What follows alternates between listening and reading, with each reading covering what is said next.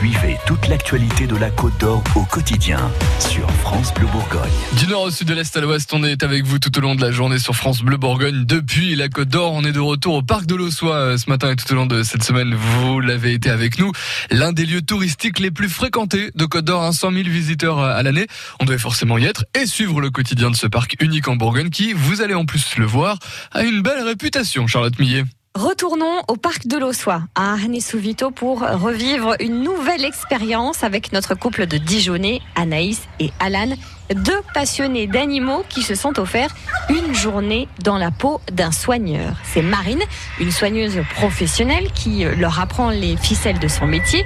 Ils ont déjà nettoyé l'enclos des lions, ils ont donné le biberon à un bébé mouton, caressé les lémuriens et aujourd'hui on les suit D'abord dans l'enclos des chiens de prairie, un petit terrain de terre avec des dizaines de galeries sous le sol.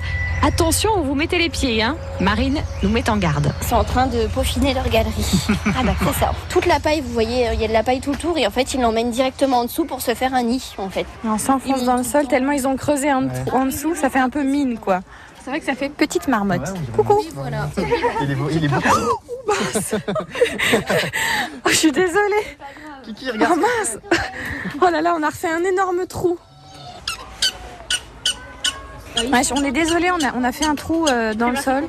On a cassé ta maison. Attention, une dame veut rentrer dans Ça peut être dangereux si ça s'effondre sur lui quand on marche comme ça, non? Ça peut, ouais. Ouais. mais en général, ils- quand ils entendent qu'on Ouais. est au-dessus, ils sauvent. On laisse les chiens de prairie euh, reconstruire leur galerie parce qu'on a fait euh, pas mal de bazar quand même.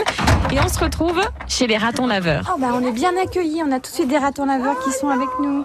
Donc là, en fait, quand ils tendent comme ça les mains, c'est ce qu'ils attendent. Voilà.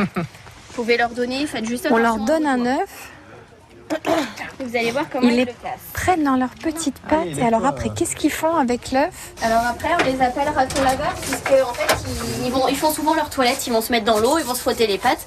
Et puis aussi, dès qu'ils mangent un œuf, c'est assez rigolo, ils prennent et ils le tournent en fait dans leurs pattes pour pouvoir entre guillemets le laver. Pour eux, c'est laver. C'est pour ça qu'ils s'appellent ratons laveurs puisqu'ils sont entre guillemets assez propres. Ça, c'est dans la nature, ils vont voler les œufs des oiseaux. Dans la nature, ils sont un petit peu, on va dire, euh, c'est des nuisibles en fait. Ouais. Ils vont partout, même chez les gens. hein. Ils Ouais. vont piquer Ouais, euh, la nourriture chez les gens. euh, c'est pour ça que de certaines habitations, ils sont chassés en fait. Ils sont gros mais habiles. Oui, voilà, ils sont très habiles. Après, euh, ils sont gros dans le sens où on les force à manger des légumes, mais c'est pas ce qu'ils préfèrent, donc bah ils vont manger ce qu'ils préfèrent, c'est-à-dire la banane, quoi.